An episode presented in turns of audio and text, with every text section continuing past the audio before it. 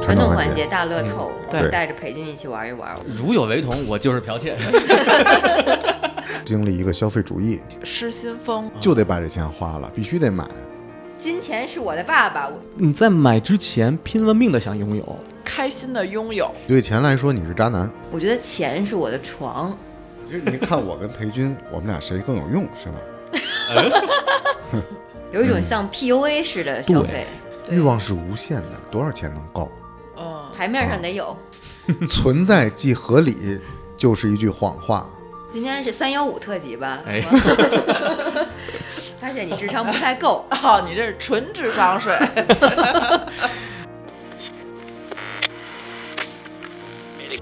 This is Casual Loop.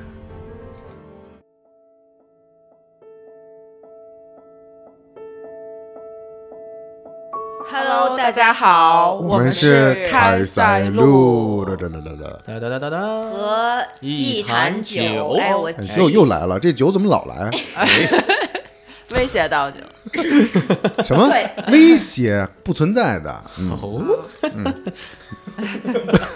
那么开心呢？裴军，啊，对，欢迎裴军再次做客我们的凯塞路。大家好，我是苏放。大家好，我是爽 大家好，我是盼， 哎，我是裴军啊。对他一来我就不太爽了，是啊吧？，为什么？就不太爽，应该说大家好，我是不爽，嗯啊，对，但是盼特别盼，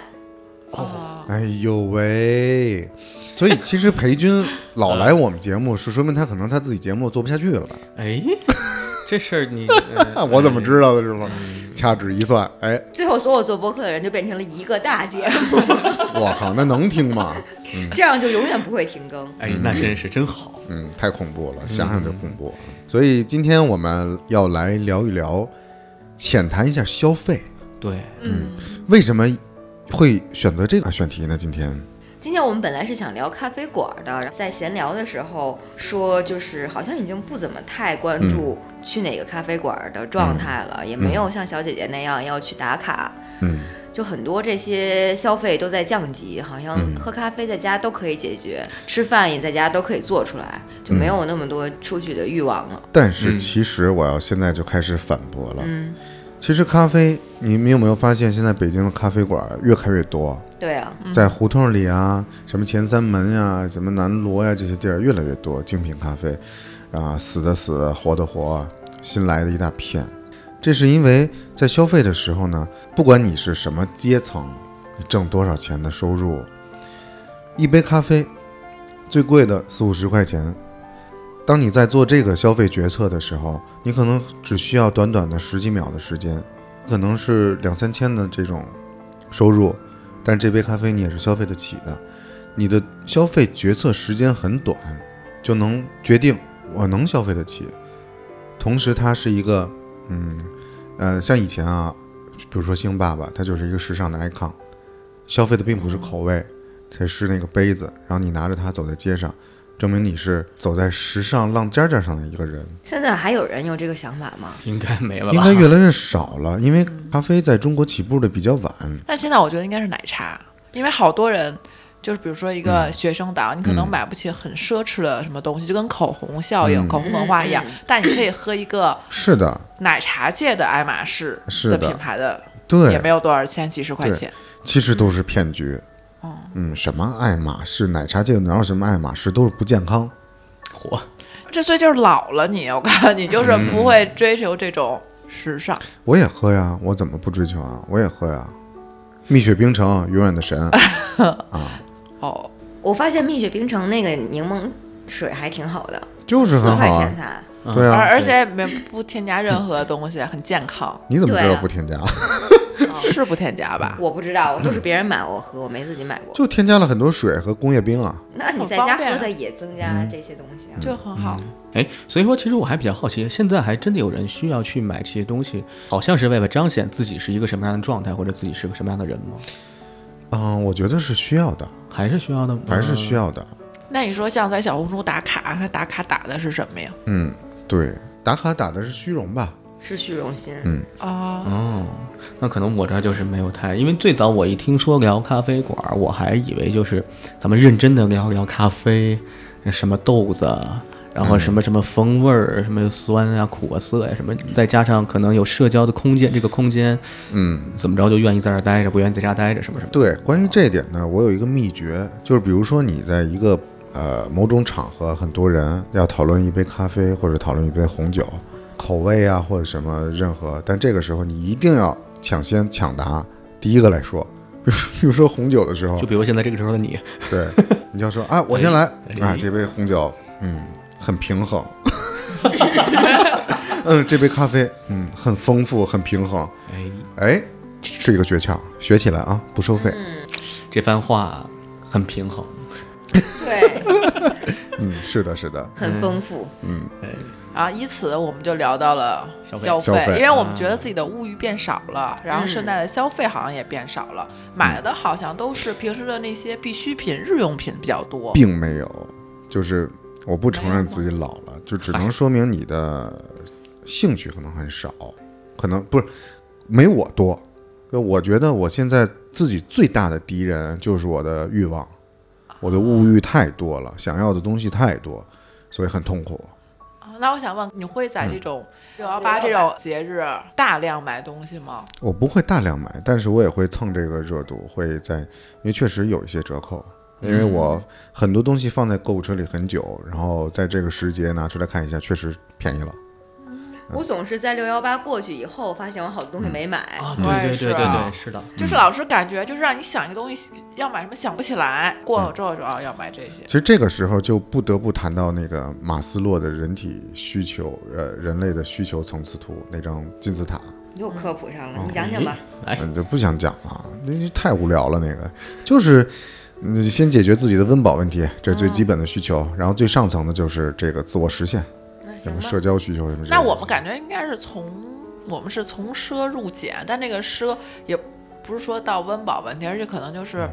不太喜欢之前喜欢的那些东西了，就觉得好像比如说。一些包包啊什么的，就觉得无所谓了。可能大家都经历过那个过程吧。因为现在整个咱们国家的这个现状就是在经历一个消费主义，有点像之前的日本，嗯，嗯，就是消费主义时代。呃，前两天有一个热点，就是某一个名牌的包包，是爱马仕还是 GUCCI，它出了一个帆布包，是在上海，就这两天的事儿，很多都是老爸代替女儿去排队买那个。嗯，名牌的帆布的包包，七八百块钱一个帆布包，上面有个 logo，我觉得这个非常愚蠢，就是买的是 logo 吗？还是买的还是虚荣啊，还是为虚荣在买单啊。多少是需要这个东西来提升自己，就觉得好像嗯，对自己拥有它之后，自己就会变成什么什么。这些对，它就是一个时尚的 icon。其实你真的需要一个帆布包吗？我觉得这就属于他七八百块钱去买这个帆布包，倒不是为了他能彰显出点什么，他也彰显不出太多。对，对，只不过这个就是消费降级导致嗯的，就是你可能咖啡概念是一样的。啊你买个七八千的，你可能要是的考虑一下；七是八的万的，你更别想了。那但是买个七八百的，对你，觉得你买到了品对质？，就是消费的决策时间非常短，所以品牌就是抓住这种消费心理，又割了一波韭菜，无耻。嘿。 那现在咱们几个的这个状态，相当于是从那个状态过来了，就是好像咱们已经意识到自己已经不需要这些东西，呃，嗯去选择、去消费、去买的一些东西，是自己真正需要的了。对，我觉得，啊我觉得这是一种成熟的表现，就是我，嗯、内心里一直有一个，嗯，怎么说呢，一个观点，就是你什么时候才是会出现购买的行为，一定是你先产生了需求，比如说我洗发水用完了，我需要一瓶新的洗发水，这个时候我会选择某个品牌，比如说宝洁，比如说联合利华，某个公司里面的子品牌哪款适合我，我会这样这这个是人类最基本的，就是先产生需求，然后你再去寻找。那也不是，你可以囤积一些呀、或者你可以买很多品牌，然后每一天用不一样的牌子试试啊。呃，但是我我为什么要这样？因为我没有那么多需求，我为什么把这个钱花在这些？因为如果像你说因这为种，你头发就那么几根儿， 不 不不不过我证明爽头发还是蛮多的， 让大家看不见。但我想说，这个是不是就是，嗯，可能在一个价，比如说这种洗发水，你想说它没有很贵嗯，的情况下，在这种没有很贵的情况下，每天换一个新的花样，我那我买小瓶装、小支装的，我用完这个品牌不好，我发现它不好，然后我再换一个，难道不可以吗？我为什么要集中在一个很短的时间买大量的这些我可能根本就用不完的东西？那但你看女生就不会把一根口红用完再对买第啊二，而且根洗儿。发水的香味儿也不一样啊。所以这就是消费观念的不同。那我们现在就赶紧开启我们今天的这个环节吧，嗯嗯，传统环节，传统统环环节。大乐透，我嗯对们带着裴军一起玩一玩。我对们分别写了两个问题，一会儿来抽签儿。是好的吧，嗯好，这个玩法呢是由我们开塞露独家创意制作的。如哎果其他节目有发生类似的现象呢，那一定是剽窃。如有雷同，我就是剽窃 拒绝巧合。你有 种，那你先来抽，啊！我先来抽完，裴军来抽。那我知道我自己写的什么色儿，我先抽个可以别的色闭着儿。眼抽。呃，我已经拿了一个了，拿了一行个， 让我看一看啊，特别的，哎，给别人买生日礼物，你能接受多少价位的？嗯，你你自己先回这答是我写。的，啊，这是啊你写的啊。呃，给别人买生日礼物最能接是指最高接受多少价位吗？分一个类型，比如说嗯，特别亲的朋友，或者是一般的朋友，你大概总嗯之在一个什么区间内？这个大概其实分人啊，要是特别亲的朋友，哎，其实哎，你你看，其实你要说这个，咱们变老了，还真是变老了。发现我没有现特在别亲的在朋送友是吧？啊， 那倒，就是我没有们朋友，我们现在在送生日礼物的时候，嗯甚至有的时候会提前问，就是过生日这个对人，如果就他真的需要什么， 哎，而且甚至更实用了，对不对？对，而且甚至到如果他真的需要一个比较贵的东西，嗯我们可以几个朋友给他凑钱买一个，嗯，就可能是真的很贵的一个他特别需要的。嗯，呃，就我目前吧，我单人送的大概实际上也不多，应该不超一千块钱，几百块钱。嗯，嗯，对。对，然后另外还有一些就是特别重要的朋友，有送过那个不是用钱衡量的东西，就是有写过东西什么之类的，嗯，制作类的，对，制作创类意的，类的嗯， DIY。是的，无价之宝。我也是，哎我会给朋友直接说你到底想要什么，然后他也想不出来的话，就先不给，等他想到了我再给。有他的时他候说生日礼物就能差半年，嗯，他说我想要你，那就不是女女性朋友了，那就是特殊朋友了，是吧？ 给朋友买过比较贵的东西，我觉得我好像买过三四千，嗯差不多，嗯，嗯，但我觉得这个好像是跟经济实力，最高三四千。得跟经济状况有关系吧？嗯，你看嗯，占你有钱的比例吧，还有就这个钱的朋友比，这对朋友嗯的肯重要定性是量力而为啊。哦，但我年轻的时候就比较冲动，嗯，就比如说我以前可能手里没有钱，可能比如说只有一千块钱的时候，我可能会花六百块钱给同给嗯朋友买个礼物哇嗯，啊。对我就是，如果我很想要，或者觉得他很喜欢，我就有点儿冲动消费。嗯，嗯，对。嗯，啊，到我说了吗？啊，首先，我肯定你的观点啊，就是就是量力而为。这个时节我的经济状况是怎么样的，我可能。然后另外一方面就是，呃，这个朋友跟你的亲疏程度有点像给给份儿钱，对对对，我嗯对刚才吧想说这可能个，就很近的这个亲戚关系啊，那可能就给贵重一点儿，可能包个大红包。然后稍微疏远一点，比如同事啊，或者普通的同学那种参加婚礼什么，可能就呃随大溜儿，大家都给多少，我这红包也也放多少。然后我想说的一点是，呃，像我特别好的朋友，发小那种级别的，我从小就有一个观点，就是我有一块口香糖，我绝对掰一半儿给你。阿敏，你在听吗？对我觉得这个真得看当时的经济状况。就是这样的。然后我到现在都保持一个观点，就是我跟我的好哥们儿，就哪怕我兜里有一分钱，肯定咱哥俩一人一人一半儿给他花掉。我也有一点，我看着我是金牛座，大家都说金牛座比较节俭，嗯，但因为我可能经济状况一直都不好，我就是在送礼物方面，因为我觉得礼物它就是一个嗯就表 bonus，、一个惊对对喜，对对对嗯所以一定要送好的给别人，或者他平时可能舍不得买的，嗯所以我可能就是会送的会那种比较好。但我知道我的吝啬在哪块儿了，就是我特别不喜欢人情世故的随份子。哦嗯如果这人跟我没什么太大关系，但可能基于情分压力要随的话，就挺冷漠的。啊我不喜欢花这种我不在意的人，也不是不在意，就是他谁跟都你，不喜欢。但是他对他跟你没有任何关系嘛，嗯，但只是一个情，连情都没有，他可能就是世故，没有人情，我都觉得这种也情得，给吧。嗯，你比如说，人家邀请你参加，邀请参加婚礼，那应该是关系还不错的情况下吧。你不知道婚礼有很多是挣钱的吗？那我没这样的朋 友。哦对哎啊，呃，我突然想起来一个，就是这其实也跟当时自己的状态有关系对。对的，我啊对刚的才想到一个，我送的最贵的东西是把，就是我把我自己的买的第一辆自行车升级过后的自行车，嗯送给了我一个朋友，因为他当哇时可能他他体型各种方面，而且他那个从家到地铁的位置就特别合适，哦然后那个就给他了，这应该是价格特别贵的，算起来应该得有七千多哦，啊。但是当时正好是因为我要换一个更好的哦，现在绝交了吗？啊，现在啊， 嗯没有，他后来把我这个车弄丢了，还挺遗憾的。哇，那很生气啊！哎呦，那没辙，治安不好，嗯，也不是他的错。哦好吧，下一个问题，咱们顺时针那，你我该你那了。我来，打开一个粉色的小纸条，上面写着蓝色的字，那应该是买东西时印象最深刻的畅想。哎，这是我写的，就是你们在买东西的时候有没有想象过，我买了这个东西之后，呃，买了这个东西之后的一些东西，就是比如说，呃，我就举例子吧，哦比如知道说了我知道买过了乐器嗯，知道了，哦啊，就类似于这种，就是明白明白，在买的那瞬间上头啊，我可以怎么怎么样，然后之后那就谁知道了？嗯啊，是的，这么是个的事儿，行，谁先回答？放他抽的，当然他先回答。嗯，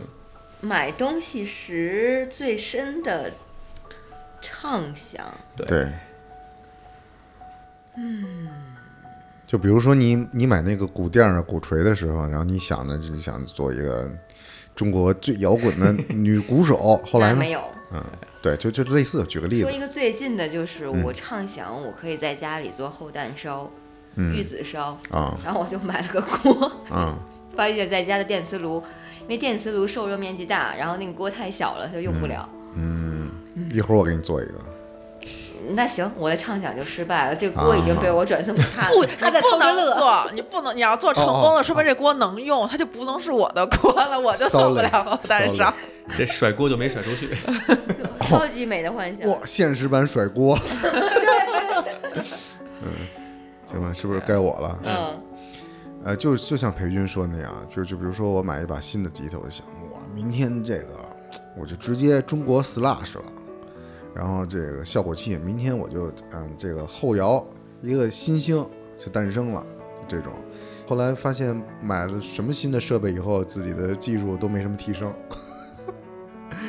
就这个事儿就特别像，呃，考数学之前复习，然后你就会想到，明天考试的时候，我一定一样会看着那个题发呆，就特别像。但是嗯就是想要，因为太喜欢了，啊就得把这钱花了，必须得买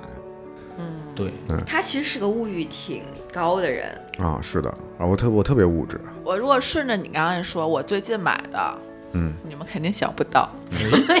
没有，就是不太符合。我最近买了滑板，啊，然后我觉得，嗯，哪种花哇板，像大鱼的那种，不是长板儿，它有点嗯像刷街的那种，啊？就是现在常用那个那叫什么路冲板，对，有点像路冲板儿的那种。哎呦多少钱哦不到一千块钱，就比较基础的那种。你为什么买之前没问问我呢？他也有不用的是吗？有啊，我的滑板特别好，就是中间带科技材料，那然我后不需要那么好的呀，我我不都不会滑呀。滑板我很懂的，那反正我就买了一个，然后呢，去奥森被别人扶着滑了两次之后， 然啊后你就你当闲置在家。好吧？你是出于什么什么样的想法要买个滑板？就是刚才说想象嘛，就觉得滑上之后、啊如果很帅，然后他要平时能代步的话，在路上，哇，那就是一个想浮的华太的多想了，象。对，啊好吧非常浮夸的想我象。有一个朋友，女性朋友，在美国纽约自己生活的时候，也是做了同样的同样的幻想，然后在美国她把自己摔摔脚崴了，就拄着拐拄了仨月。啊，啊那骨裂了呀，相当于，因为我其实上高中的时候有买过滑板，嗯然后也练过，嗯就是哦默默的自己去公园练的那种，然后摔的挺严重的。嗯，对，然后那个时候就呃练了一年，就把它搁置了。嗯， 之后就是其实没有人知道我买过滑板这件事儿，我周围的 哎人，因为秘密。对，因为我就觉得我得练好了再告诉大家。啊，对，然后哦他又一直，然后大家也觉得我并不像会滑滑板的那种。好吧，然后后来我就最近重燃了这个热血，然后又买了之后，我就会觉得，嗯，还好没有买特别贵。我要抨击一下啊，我就不明白为什么现在陆冲板儿又这么流行，就是风水轮流转吧。嗯，因为大家要知道这个滑板，它一开始是没有两头双翘的，啊，就是玩儿很，比如说呃奥利啊什么那种臀跳，啊对，它中文开叫始臀是跳。技巧类的，最早的滑板就是一板平，两边也没有翘，就可能就是陆冲板那个形状，因为它是要模仿在陆地上，当那些不能冲浪的季节，没有没法下水冲浪，它干嘛呢？所以它在在陆地上模仿这个运动所产生的。然后后来发现玩熟了之后呢，可以做很多技巧的动作，比如说跳跃，比如说蛇形的滑行。于是慢慢的演化成了两头都在翘，一开始是单面翘，板尾能翘起来，它是给你一个弧度，你可以做跳跃的动作，然后慢慢的变成越来越符合人体工学，更利于它做花样的动作，变成了双翘。现在等于倒退回来了，大家都在玩陆冲，我就不知道，嗯我没明白在玩什么，而且很火，就是小红书在推波助澜，嗯，越玩越抽抽，这这事儿我真是那理解不了。嗯反正是是时尚是轮就回时的。尚嘛，OK OK，、哎，然后我接着说一个不是这种类型的，嗯哼，我不知道放有没有，嗯哼，就是买化妆品和护肤品的时候，我真的是有的时候失心疯，比如在免免以前在免税店买的时候，我觉得我拥有了，我就马上就漂亮了。而都不用抹，我觉得我买下来我就漂亮了，但是就会有这种不知道哪儿来的失心疯的想法，就是一种开心的拥有都是受了消费骗局的当。我买书的时候也这么想的。啊。好吧，那接下来你来回回答我嗯。我顺着你这来吧，买过挺多，就是买的时候想挺好，但是买完之后发现就跟想的不一样。啊、我买过古琴，嗯那就是一套连古琴带琴桌，然后带什么教材，带哇乱七八糟我的其一实套。你是一个梳着发髻的那种，噔 就我这袖子，嗯，哎，我那时候还真的有一个发髻， 就是脑中会想象，因为那个买之前会有个了解嘛，因为古琴实际上是一个非常自由的乐器。呃，古琴它在古代它是那个就是属于简字谱，跟现在的这个谱是不一样，它没有音的长短，它只有音，就是你的什么什么大拇指第三弦，然后什么揉地几挥之类的，它会有那个，嗯呃，所有的音长音短，包括节奏，你自己随便，就对它是一个非常自由的因为民乐是散板，对它不像西方乐器，它是有那个固定的节奏和拍速。对，嗯。然后我当时就觉得，你看别的乐器你还得学呀、还得怎么怎么样，好多规矩，而且确实人家就这么要求的，也很正常。那我整一个古琴，我还感觉挺有气质，感觉看上去就这几根弦嘛，又能能有什么呀？嗯，买了，古买琴了几之根后弦啊？ 一二三四五六七， 放在这儿，然后嗯，大概弹了得有十次吧，嗯一年的时间弹了十次，放起来放了两年。嗯然后找一朋友送啊，啊，就是这么一过。现在那个琴桌呢，在我家就吃饭用。挺好反正的嗯也，用上了。物尽其哎你以用前了是。一个特别喜欢古风的人是吗？嗨，就呃，怎么说？最早最早不是就压力大玩配音那时候，就玩那哦 P R 戏吧，但是里面好多都是那种古风的。古风的朋友，他们不管是古风歌，还是玩那些呃古风的剧本儿，啊哦嗯然后就会有很多人，就包括从这些配音里出来的有这个汉服的一帮人，啊，对对对，嗯我正想问这有个所以我有特别乐不器能这一理帮解人这些人，虽然我也做配音， 对，哎，实际上感觉就是那个时候，大家就想找一个东西标榜自己的不同嘛，穿个汉服出去也挺，反正自己应该能感觉挺爽的。我之前也买过几种那种衣嗯服，那反你正也就是一个冲动消费的人，因为一个爱好，然后就你会穿个汉服冲出去过呃？我买的不是汉服，就是是那种，哎，其实有点跟你现在这种有点像，就是你你没买有的是那你么的，买的是防汉服，我就在穿。哎哎 对，这是一个，这后来就哎呀，买的时候想挺好，但嗯实际上自己没有那么多的时间和耐心吧。啊然后第二个买的那是也是我以为自己可以一直用下去，物尽其用。嗯就是最早我呃玩 PS 四的时候，嗯买了呃一套那个架子、方向盘、脚踏板儿。哦，很酷啊啊，，那一套，同时呢还整了，反正就是一些配套东西吧。同时还有那个挡板儿什么之类的，就我哥们儿有说能给我，我大概也就是玩了有四五次，嗯玩什么 GT 七啊，玩什么那些游戏，啊也不玩啊了啊，就是发现你在买之前拼了命的想拥有，觉得这个就是一切，就尤其像我小时候去玩这些游戏，还就你不能撒开我玩嘛，有一个信仰，说我操，我现在我挣钱了，它也不贵，我整过来这一套我玩到爽，嗯，但实际上。就是买的那个瞬间，以及买完然后给它装好，各种螺丝拧好，线接上，然后开那两下儿，开完那两下之后，觉得哎呀，收起来吧。然后那个东西现在也是放在我们家的一个地方，就一直放在那儿放着，占了一平米的位置。这么一说，我还有一样东西，嗯什么？就是我之前有一段特别想练书法，然后买了很多毛笔，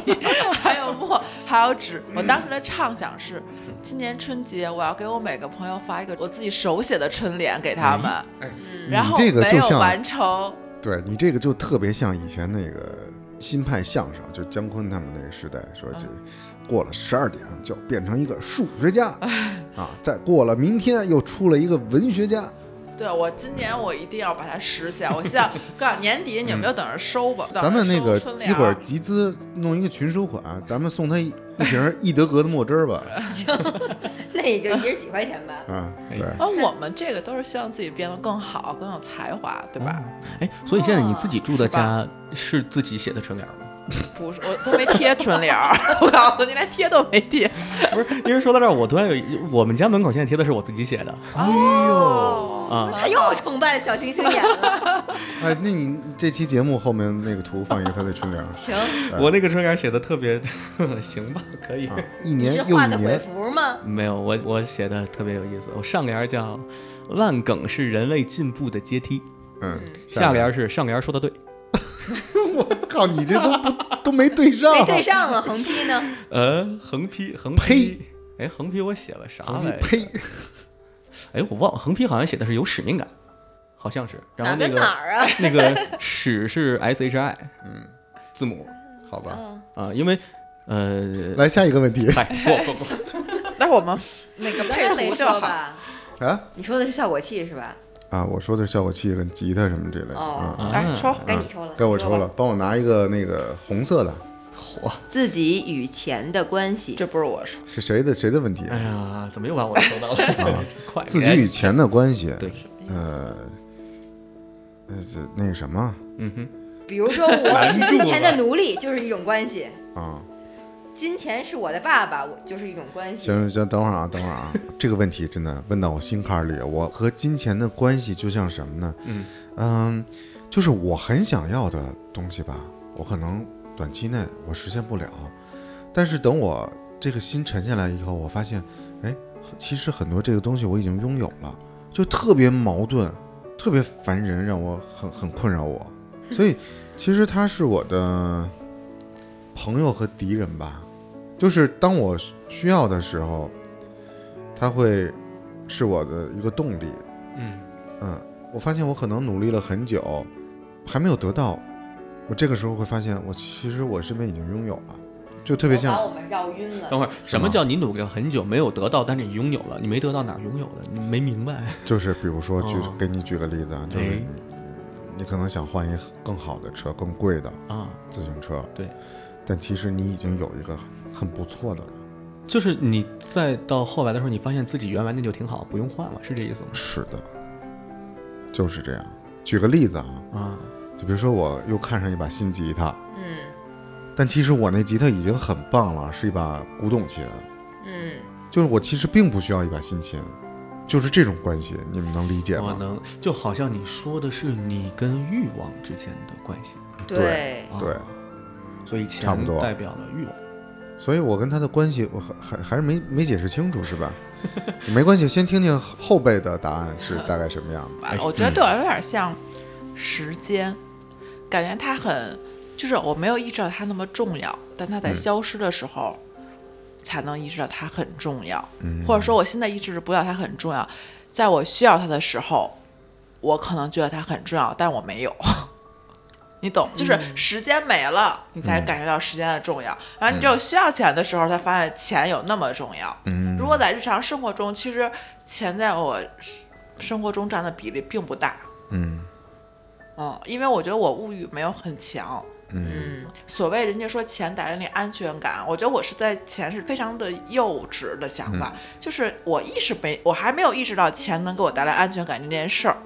嗯，对，就是大家都这么说一个概念，我可能会说啊认同，但我没有那种特别强烈的，嗯嗯，强烈的冲击或感觉，可能我没遇到过什么事儿，嗯，没有要遇到过需要钱来解决的事儿。然后我就是属于那种，我知道这件事儿很重要，我也需要它，嗯，只是概念上的，嗯，没有感同身受的概念。能懂大概我是能这个我能意思吗？嗯就是大家都说它很重要，我也知道它很重要，嗯但我好像没有真正的把它变觉得它是很重要的事儿。实际上你这个跟我的想法很像。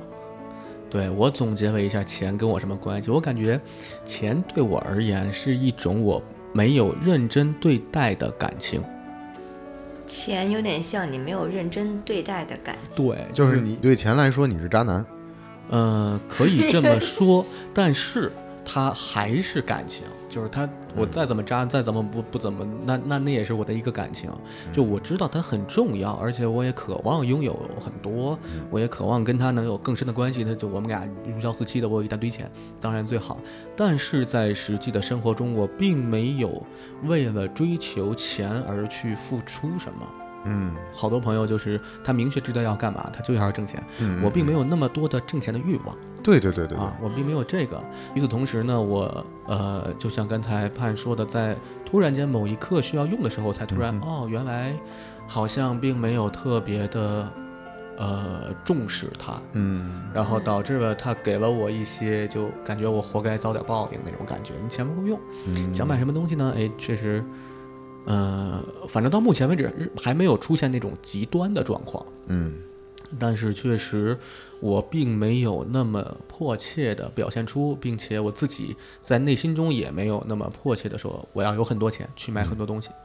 啊，我好像现在凑合着过，我目前的物欲也好，基本生活也好，差不多得了，然后没碰到什么大事儿，嗯啊，这是我的状态。哎呀，说到钱与我的关系，我真是有点复杂。嗯，就我的情况有点特殊，是我我那天还跟另外一个朋友聊，就其实以前我的消费观，包括大体上到现在我的消费观，我都是比较节省的，都是需要买什么就买什么。我甚至在我挣的工资很少的时候，我开过顺风车。如果说哪天我没有工作了，我需要挣钱，我可以去酒吧，呃，打工，可以拉网约车。其实我是一直就是很努力的，想通过自己的双手自己挣钱自己花，而且我以前也是这样干的。但是我的人生突然就，就我父亲去世，我就需要管理我家里的所有钱，然后包括我母亲也病了，没有办法处理，所以我就被迫的和钱产生了非常密集的一种关系，嗯就有点像是本来我们俩是在谈恋爱，突然就让我跟钱结婚了。嗯然后发现跟我结婚这个人呢是一老头子，可我咋办呢？但是我也得管他，所以他刚才我就想，其实我跟钱，如果说广泛的是钱的这个关系，就不只只是消费了问题了，因为他也有这个钱的再生，呃，合理积累，以及把这个钱应该花到什么样的地方做合理的投资，嗯，那问题就更复杂了，嗯。但其实我有一段时间是强迫自己，让我自己接受我的现状，嗯让我从一个就是呃打工小白领的思金钱价值观，转变成一个五六十岁人积累一生财富的拥有者的价值观，那很拧巴，嗯，我很痛苦的。呃，我遇到的问题，我也没办法跟我身边的朋友说，说了人家觉得你可能在凡尔赛，那当嗯然是的，但是真的很影响我，我如何该跟跟有钱相关的这些人打交道，嗯，或者是跟我的钱相关的人打交道，是很痛苦的。如如果单从这个消费上来讲，我刚才在盼说的时候，我突然想，我觉得钱是我的床，就床吧，就是你钱多到能把它做一张床，你躺在上面，不是，就是床这个东西跟你的关系，就是你每天要跟他在一起打交道很长时间，嗯，然后你没有他不行，你又对他很依赖，但是你又会存在，哎呀，我又赖床了，哎呦，床又不让我起来，哦，啊，那这个就是挺明白凡吗尔赛的。有些人可能就是哎呦，这么一比，没办我我的回答好肤浅。啊因嗯为我觉得就是钱，它也有，嗯，我们对一些欲望的需求和这些东西也会拉扯你往下走，嗯堕落。就是床让你赖床，床不让你起来，也是它在拉着你往下走。但它给你提供的支持力、安全感，是除了你自己的床，别的床不能代替的。嗯它上面有你的气息，有你的味道，有你习惯的厚度。所以就是就是这么一个两面的东西，哎呦，深刻了。其实我为什么问这个问题啊？我是受一个朋友启发。嗯。我之前跟一哥们儿聊，呃，我们俩聊一期播客，然后就是聊一期钱。那个兄弟呢，因为他就是他帮他岳父家吧做一些事情，然后有一些有一些故事，完了他现在是欠了八千万，然后哇对他欠了八千万，会面临一个状态，就是如果对方强制执行，那就会把他的名下的房子呀，他的一切东西，反正就是都冻结，然后都还给对方。完了呢，他可能每个月就是在北京拿一个一个月三千块钱。嗯，他是做到一个职位很高了，他目前，呃，他面临这个问题就是他在一个思考，如果这辈子无论你干什么工作，你都只是固定每个月挣三千块钱，呃，那你会选择怎么样生活？嗯啊、这是这件事儿给他带来一个思考。我们当时聊了很多，同时他的经济状态从以前那个状态一下变成了现在这个状态，他在重新正视自己与钱的关系。嗯，啊、挺有意思的。嗯，受这个启确发，实有点类似相反的状态，就莫名其妙嗯的。其实你跟钱的关系不是一个平稳的状态的，嗯，不是相守一生的对好朋友的状态的。他有时候是你的敌人，有时候是你的亲人，嗯，嗯我觉得钱是一个很大的考验，不光是钱多钱少的时候，嗯，嗯，对吧？就是对你人性，都不是到人性吧，就是性格的一个处理。我觉得就是处我为什么觉得我很幼稚，就因为我觉得我对钱的认知特别的肤浅，我没有好好研究过它。嗯，然后其实对待钱的态度，其实是你为人处事或你看待这个世界的态度，在某种程度，对吧？我觉得可以归纳为生活态度。生活态度，其实最简单的一个道理就是，当你把你的购物车都清空了，然后呢，然后会有一波新的购物车进来。但我觉得钱它也不代表只是消费啊。嗯你看，还刚刚还有说你的管理，嗯，你所谓的安全感嘛，嗯然后你的人生选择，因为你可能就是选挣多少钱，你的生活方式其实可能就变了，嗯对，嗯你的习惯可能就变了。而且它也反映了很多你对待其他一些事情的做法与看法吧。我曾经有一段时间是会特别容易借钱给别人的，嗯就如果有人跟我张嘴，然后他的那个数额还 OK 的话，我不会过多的考虑。所以后来也就是有一些收回来，有些没收回来，就是有一些故事。但是我发现当时的那个我的状态就是。并没有对钱就觉得它特别特别的重要，我觉得它好像就是其他东西更重要，它也是一个了解自己的一个一个点，从这个方面，对，我想我是有了钱才能说我跟钱的关系嘛，如果没钱的话，有资格说我跟钱或者我对金钱的态度吗？你呃暗恋一一样个的人，你他没有跟你在一起，他跟你也是有关系的嘛。嗯，好吧，那我我觉得，我觉得好深刻。我这个跟钱的关系嗯很难讲清楚。对很难可以单聊一期，或者是哎需要用一生来对，聊真的是一这个生事的，儿真的是一生的嗯探索。可能现在只是我们目前阶段吧，对对对钱的态度。嗯。嗯，行，好，啊，那你下来一个问题，抽吧你最讨厌的消费现象是？最讨厌的消费现象是，嗯，开始吧，这是我问的。那你先回答行吗？为什么这样？ 我想到了，我先说。先你先说吧。我最讨厌的消费现象是线上抢鞋，你是受过伤了，我觉得特别没必要。你是想说得物吗？就类似是好什么阿迪耐克都有好多啊人对抢鞋吧，是嗯什么买完了再卖什么的， 啊，是不是专门有一个剥鞋控？这个这个对这些对人挺多的我真嗯。不是，我觉得就没有必要。嗯。哎，那所以你说你针对这个线上抢鞋，主要是针对抢鞋，还是主要针对线上抢？就抢鞋觉得没必要，抢别的觉得有必要。抢鞋最没必要，抢别的秒那就是统称为秒杀呗。啊，比如说，如果是一件儿加拿大鹅的羽绒服，我觉得有必要秒杀，因为它确实暖和而且贵。嗯啊，你认可这个的价值，就是鞋你觉得没必要，嗯还是针对这个东西？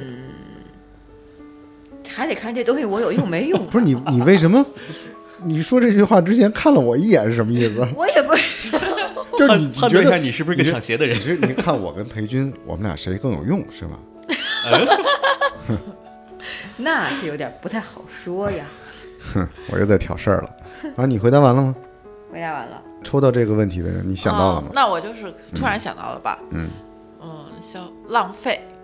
浪费，浪费是消费观念吗？消费现现象，费象现比象如说对点菜点的特别多，哦，然后吃不完浪费充数这种，我就他他打包了呀，那可能不打包，有些人就不打包，牌面儿，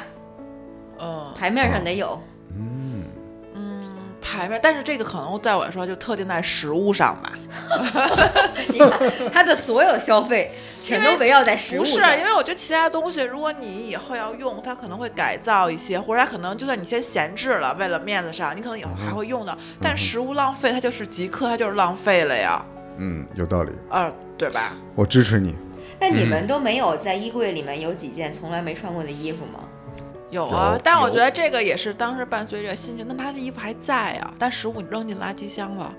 那你会然后扔衣服吗？扔，嗯会扔衣，会定时淘汰一些衣服。嗯嗯，现在可以捐啊，有很多那种捐衣服的投放点儿。对，嗯，嗯有嗯，对我现在一看这照片就特别有 食欲，你想把它嗯吃了，因为它 的太恐怖了。因为我觉得食物它不光是这种浪费，你当然可能有人工，但你知道一个植物或者什么蔬菜从长出来生命到长完这个过程，它也很努力。虽然这么说特矫情啊，真的。哇，你好高然后尚，啊它再通过加工到饭桌上，我觉得这个过程让我就真的挺难受哎，的。我问个哇我问个问题啊， 如果你去一个你没去过的餐厅，点了一份巨难吃的菜，你吃了一口之后发现真难吃，你怎么办？可以打包回家自己加工哦。啊，自己点的屎但是对食物有再难吃也要吃 掉他对食物有非常高的没有，啊因为我最敬近重在那个种东西，啊！我觉得这种东西能种起来养成真的特别难。啊，是的，是的。哦，行，可以可以，啊，那到我这儿了啊。你最讨厌的消费现象，现象。啊，我最讨厌的消费现象，可能就是利用人们的，甚至是可以说是鼓励人们的一些，怎么说呢，就是一些心理吧。嗯，就是比如说像之前咱们刚开始的时候说的，嗯是买一杯咖啡怎么样就能彰显自己如何，就是去鼓励让别人用一个品牌嗯来彰显自己，来去弱化消费者本人的人格尊严的嗯这种消费品，我是比较讨厌的。嗯因为说实话，有很多人在我看来，就是不管是从年龄还是什么的，他还没有形成一个自己，或者说他正是需要一些东西来标榜自己，他还没有像。呃，有一些人这样就相对比较成熟，知道自己想要的是什么的时候，他经过了这种宣传，经过了一些洗脑，他可能会接受这种价值观，嗯，然后这个其实就有点消费主义陷阱那种，他就被迫的会把这个，我不知道你们还有没有印象，在很早很早之前，一一年、一二年有那个卖肾买苹果四的，嗯啊，对这这可能是极端例子，但是大概就是让一些没有辨知能力的人进入到了这个循环的这套故事里，他需要各种东西来彰显他背后不知道会付出什么代价的这种消费，呃，我会很厌恶。嗯那你厌恶的嗯就是消费陷阱，对，而且他会，其实他背后的逻辑是有点踩这个人自己本身的，呃，人格自尊的感觉，他需要一个别的东西把自己这个人格东西给扶起来，给他灌输这种认知。有一嗯种像 PUA 式的消费。对对对，就像这，那不你这么说，我就觉得那种包装或消费心理，我突然要想一个。嗯另外，我讨厌拍烂片儿的人，他这嗯应该也算是一种我觉得这算宣让传你你是你上是当你受是骗说了王晶导演吗？不是啊，我觉得 这种你是在说尼古拉斯凯但我奇觉吗得？这种虚有点像虚假宣传，好多现在这种影评把你骗进进电影院里边，嗯，这应该也算一种消费你是在现象批吧？判那些剪那个前导片儿、剪那个片花的人吗？嗯反正这种现在形成这种现象， 然后进了电影院，我感觉我就是有一种被骗，而且他还是对嗯用所谓的文化、用故事、这种比较精神层面的，是然后赤裸裸的骗我的金钱。是的，所以我来总结一下，因为我问这个问题的时候，就是因为我已经非常极其的厌恶现在的这些消费的现象，比如说直呼其名啊，就马云，这个阿里巴巴集团以及一切跟他们相似的这个线上的购物平台，他们营造的一种购物的氛围，全民狂欢式的这种购物的节。我曾经在一次骑行的时候刷长安街，在我旁边就等红灯停下了一个骑电动车，一看就是下班的，刚下班的一小姑娘。她在骑着车的时候，她都在刷这个抖音的直播，在买东西。我就问她，我说你你这安全吗？那段时间我最大的心里一个痛恨的一个点就是，这些商家白天的时候他宣传九九六让员工加班，加班加点的工作，为他卖命，很可能是他自己员工在下班的时候还在他的平台买东西，整个这个人一生创造的价值都在被这个平台给消费掉了。我们中国人有那么多传统的节日，全世界有这么多值得人庆祝的、值得纪念的节日，但是我们现在过的全是消费节，哪儿来的这么多他妈节啊？凭什么呀？因为我觉得还有一种情况就是卖不动了，所以他老得宣传。卖不动了。。所以我还要说一点，因为我之前从事广告行业很多年，做广告的人心里都知道，所有的广告全是欺骗，嗯，所有的这些东西全都是消费陷阱，因为我们都深知一点，就是消费者就是大傻子，他不知道自己想要什么。比如说，呃，这节目开头的时候我说过两个洗发水的公司，宝洁、联合利华，还有德国汉高。还有日本的某一个化工，你就会发现什么飘柔啊、潘婷，潘婷啊什么这些，只不过是子品牌，它都是以同样一个化学公司，它做成子品牌，为什么呢？因为他们知道消费者需要有选择，你给他的多，他眼花缭乱了，他可能买了，最后都是他们公司的，包括车，大众品牌旗下，丰田品牌旗下，多少款车其实都是一个公司的，只不过你不知道，你也不会去深究，而且我们看到的很多广告。就像我刚才说的，我们没有饿了的感觉，你会去找吃的吗？你不会。你没有渴了，你会去找喝的吗？你不会。你没有穿衣服的需求，冬天冷了需要添加一一件羽绒服，你会去买吗？你不会。但是现在消费是什么呀？铺天盖地的广告，所有的广告告诉你，这个人是你的爱豆穿的，这个化妆品是你的爱豆用的，因为大家会无聊啊，无聊的时候，我觉得购物、上网刷购物是一个很好对啊的休闲方式。对呀、你浪费了钱，浪费了生命，我觉得特别无耻。但是大家都得这么做，因为让这个轴儿得转起来嘛。那对，你们不觉得买不买这个东西和你的自控能力是相关的？是相关的，对就是你还我还是主要认和经济实力相关。我认对同你的需求是需求为先，先有需求，再有嗯搜索，再有购买。嗯，那广告这些和直播呀，这些带货都是在提醒你，你有这个需求嗯而已。那他提醒你了，首先。你非得看哈，嗯，你看完了以后，他提醒你你有这个需求，是，比如说卫生纸，咱可以囤，嗯，囤完了你给它用完就行了。然后所以你发现没有用的话，你就可以戒断自己的需求，引到下一步啊。所以就是消费主义嘛，有这个前车之鉴。像日本消费主义，最后变成什么了？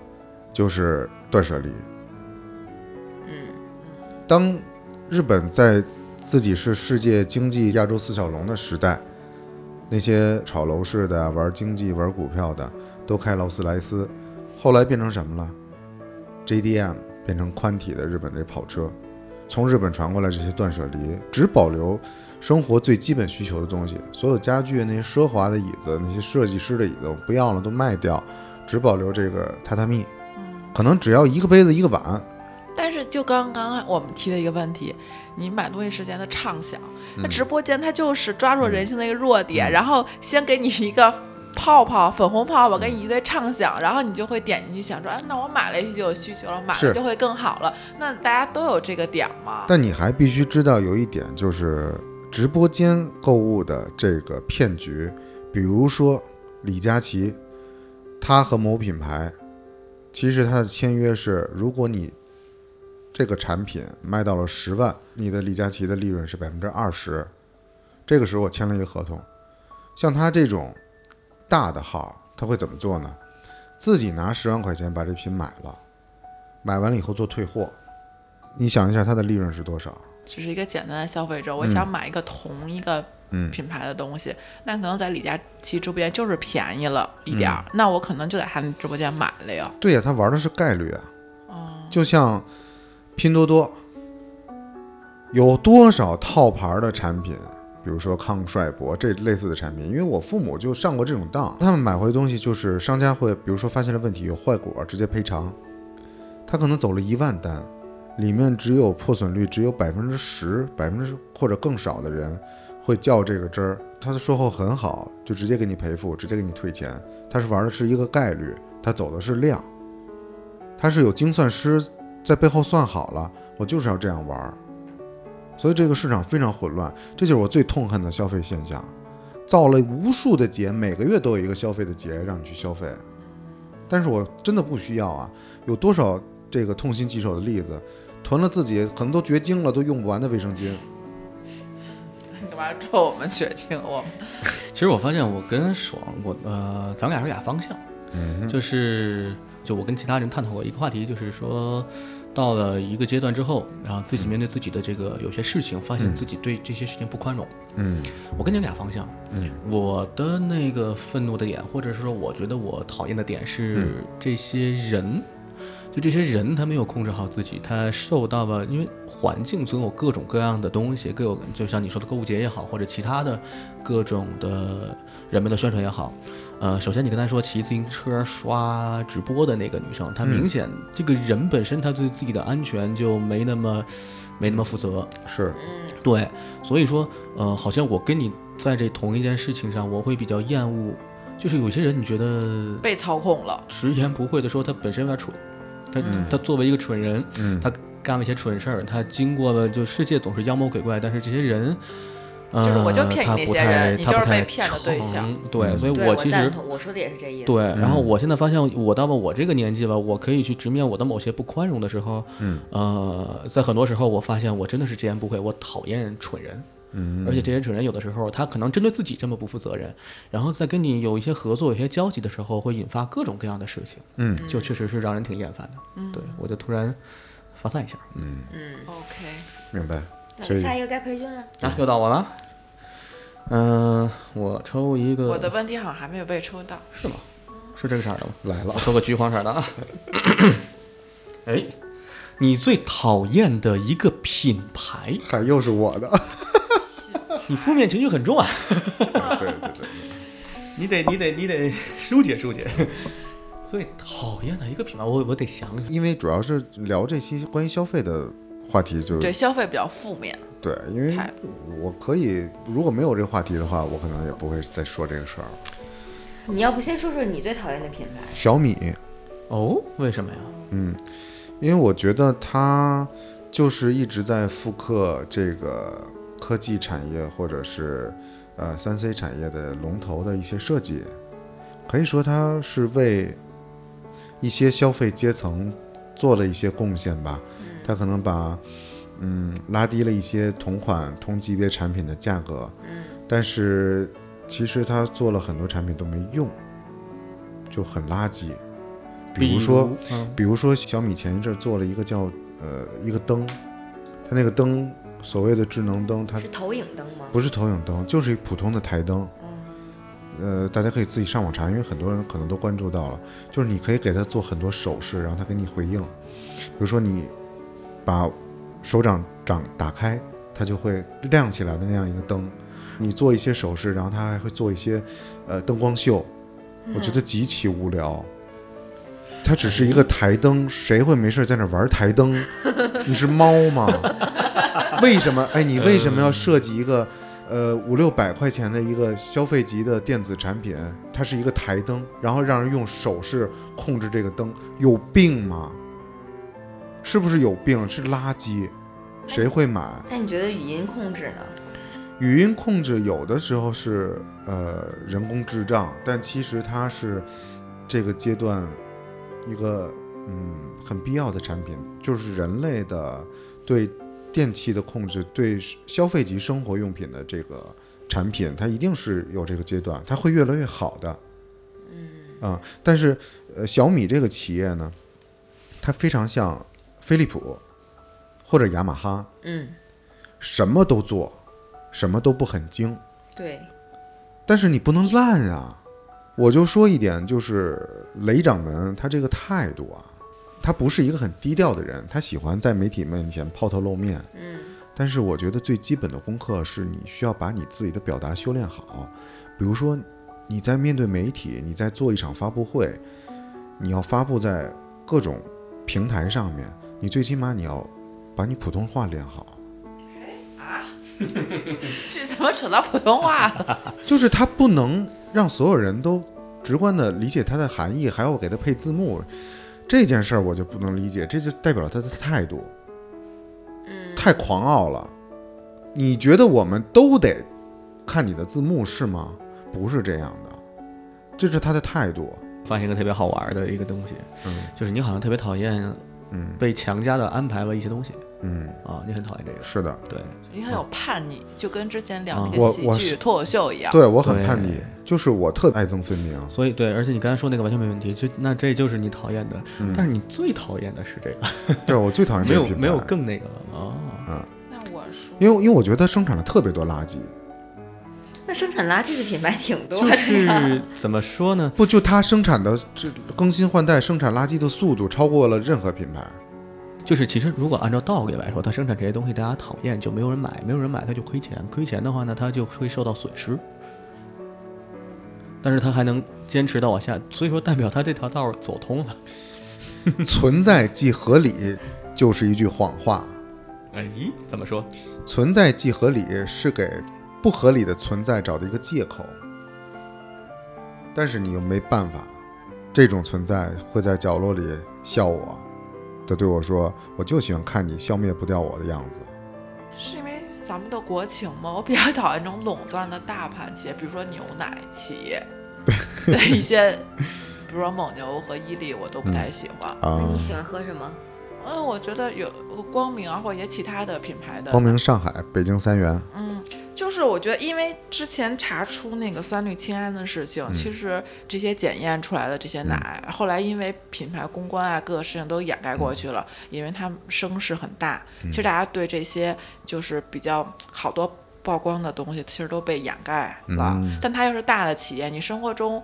没有办法，一牛奶是必需品，二还有一点，因为它们很大，它们的覆盖产量多，它其实相对来说是在市场中比较便宜的奶。嗯嗯普通群众还是会选择比较经济实惠，而现在又没有爆出那种特别大的危害嗯物，至少在面儿上没有爆出。但是他们又出了很多各个子品牌标榜什么高端奶，嗯，对，但对吧？然后各种层出不穷的品牌，然后但是你们最基础的都没有做好，而且这个是民生的问题啊，是嗯就是每天大家都要摄入，然后你用这种独大的这种品牌，然后影响到是大家的生活。我可能对吃的比较敏 感，因为我觉得这种，因为我觉得这种，比如说像调品，你可以不买，你可以避免。但现在我觉得像这种牛奶的东西，你生活中其实是没有办法避免的。但是你说你作为民族企业，你是不是应该有一些这种良心？如果它真的有问题的话，其实你是覆盖每个人每天潜移默化对大家造成影响的。对，嗯，我可能对这种品牌比较有感觉。所以你喜欢崔永元老师吗？我其实还可以，还行。跟崔永元有什么关系啊？因为它是中国仅存的一个呃反转基因食品的战士。然后到我，我对一些就是真的比较霸王条款和哦它明显就明确的很劣质的开发商。地产，地产地产对行业，因为对有些小地产，甚至一些知名地产，他们的做的一些质量就是很有问题。但是作为消费者来说，纯粹不懂。而且其实之前有过一期，也是其他的播客聊过这个事情。呃，房子大概会占一个人一生积蓄的百分之很多，可能六十、五十、六十。呃，四十到七十吧，可能都有。它要占这么多钱，但实际人们在选房的过程中，呃，看到的宣传，一个华丽的售楼处，然后一些销售顾问去跟你说的一些比较美丽的话，嗯，呃，往往作为普通人而言，不具备知识，很容易会被这些事情就是所裹挟，嗯，呃，而且这个畅想比咱们买那些破东西的畅想畅想的多了，他可能畅想到他后半生在这个房子里，然而实际上有很多的。并不知道的东西，如果地产商资金链断掉，这个房子烂尾，但是银行还会去追你的贷款，这个事情是很大的灭顶之灾。这个事情的危害太大了，所以要说最讨厌的话，那就是我会取一个这个危害最大的这方面的，嗯 哦，所以你是在说毕某 园儿？好多啊好多，不止他。对，确实好是多，确实是也是觉得就是到了这个年代还有这种事情，那、那整个社会组织怎么回事儿？存在即合理。哎， 讨厌，我刚才努力在想，我最讨厌的，我只能是说一个我的经历，我最讨厌键盘卫浴，因为哎他们好伤害到我了。 OK，听听故事。今天是三幺五特辑吧？ 哎是吗当时我是在装修房子的时候，想给我的呃淋浴间装一个淋浴门。我先去店面看了，我要这个样子的，然后他们来安排人量尺寸。嗯，量完尺寸，而且还是在那个疫情的状态下，就制作的时间特别慢。嗯，大概过了一个半月、两个月，说给我做完了要安装，安装过来发现量的不对，差这么一截子，大概哇二十厘米吧。就是我们觉得，在做一件什么东西的时候，这个东西的尺寸是最基本的。你哪怕说差个一厘米，这个事情你也是在一个误差范围内的，但是差这么一大块子，你不明白它是为什么，嗯，我就急了。我就各种投诉也没有结果，而且他们说这个东西是定制产品，不能退款。我说那那凭什么呀？那安不上啊，是吧啊？然后安装工人也觉得很很气愤，骂骂咧咧的走了，就说这设计师咋弄的。嗯，我就在非常愤怒的状态下，我给他们打电话，我要求他们赔我三百块钱还是二百块钱，然后赔得也并不多且并且立刻把这个东西拿走，重新做。嗯，有一个小伙子在我就是非常极大的要求下，他在我的工地，对不起，对不起，我错了，错了，我知道，我一我一定要改好。我说，如果在你现在给我的时间说，你说十五天之内能把这个做完，如果十五天做不完怎么办？他说，如果十五天做不完，我保证全额退。嗯，我还录了视频，哦，结果过了二十天，啊，嗯首先过了二十天哦，不是十五天，嗯就更多的时间，这个东西来了，又差十公分，哎，我就不明白这个是拿脚量的吗？嗯，怎么？么会它就是不对，嗯，就斜了哈？这个设计师嗯，还跟我说，对不起，说我爸脑梗了，啊、我现在在老家，我我怎么帮你把这个事儿处理一下？我说你你爸脑梗了，嗯，那你也应该把活儿干好啊。嗯，就是我妈还脑梗呢，人家我在工作中有什么问题，也不应该是就得到同情是吧？对工作是对工作，家里是家里，你已经承诺了你要全额赔我。嗯。他们老板就想跟我商量说，你看小伙子家也挺不容易的啊，他爸病了，要是赔呢，他得全额赔，就他自己掏。嗯。我说，如果是在我的工作中犯了错，我也得全额自己掏。是，我还惨呢，嗯是吧？那最后给我全额赔了，嗯但是我就不想再装淋浴门这个东西了。嗯但你这是另外一个面向， 就是真的是线下消费。刚刚我们可能说的是一种概念营销，你可能谈这种营销，对，但这是哦我这还要种再线下服务。我还要再补充一下，就这个小伙子他他爸脑梗了，嗯我说我也是脑梗患者的家属，我可以给你送一个药，就安宫牛黄那个药，大概是七八百一粒吧，嗯我给你快递过去，这是我对病人之间的这个嗯关爱，但是你必须给我把钱退了。 嗯，我觉得这我已经做到，很很仁至义尽了。作为一合个理消费者，欺负了两次的消费者，嗯而且这个事儿按照道理也不应该是这个设计师本人跟你用他的个人的事情来跟你博得同情，应该是这个品对牌给你个交代。对对这个对，品牌就没有给我交代打投诉电话的官方电话说的就是，定制产品不可以退，如果有具体问题，请您嗯联系就是购买的店家。然后我打什么三幺五什么投诉，就打了半天根本就走不通这个路。嗯，打三幺五，他他一定会让你这个找到这个公司的注册原籍，到那个原籍去投诉这个公司，是，非常烦。所以一个品牌维护好很难，各个方面不知道哪一款对没弄好，就对惹怒了消费者。没错啊儿，就惹怒了我这种根本就不会消费这个品牌任何产品的消费者啊！ 我觉得，尤其是在装修这个嗯行业里面，就是非常欺骗消费者。啊，其实包括盖房子，你刚才说的开发商也是，嗯，在这些东西上面，消费者的权利就是不平等的，对很难达到平等。你买一个手机和你买一块瓷砖，你受到的待遇是不一样的，接待你的人的水平也是不一样的。确实，在装修这个行业和品牌的竞争中，不是非常优质。而且这真的是有那种信息和知识不对等，很多是的东西我们不了解。我希望你这个品牌以专业的方式对待我，嗯，但是我就却因为你专业，然后我被骗了。其实啊，箭牌卫浴它生产这个淋浴门儿这个事儿啊，呃，其实你这个品牌选错了。 这个淋浴房啊，一定要选汉斯卫浴，啊想打广告，绝对不。会错。 汉斯，我好像浴缸买的汉斯。对，但其实汉斯它是专门做这个淋浴房的。哦，是吗？所以就是这种，如果我们不了解呢，不可能我方方面面都了解对，是的嘛，，是的，啊然后就它被骗了。就是信息差，因为很多消费者只是知道箭牌这个品牌很大，但是并不知道它自己专攻的领域是什么，所以就会进入这个陷阱。我也不是冲着箭牌嗯去的，我是在建材市场里面看到他们家这个产品还比较适合我嗯家的装修风格，我才选的。其实我对什么品牌不是特别在意。明白了，好吧，接下嗯下来一谁来个，抽？下一个该该谁出了？到你了，该我了。嗯，说一个你认为智商税的产品，全体陷入了深思。智商税就是浴缸啊。嗯，看来大家都买了不少交智商税的产品。我先说我的智商税就跟箭牌卫浴相连，是一个浴缸。当时这个浴缸是我在淘宝买的一个小品牌，其实我不是很在意品牌嘛，我只觉得那个造型挺合适的。我自己量半天，跟人家沟通半天，上下水位在哪里，然后买来寄到家，发现比我这个台子高一块儿，是因为我在量的时候，地面是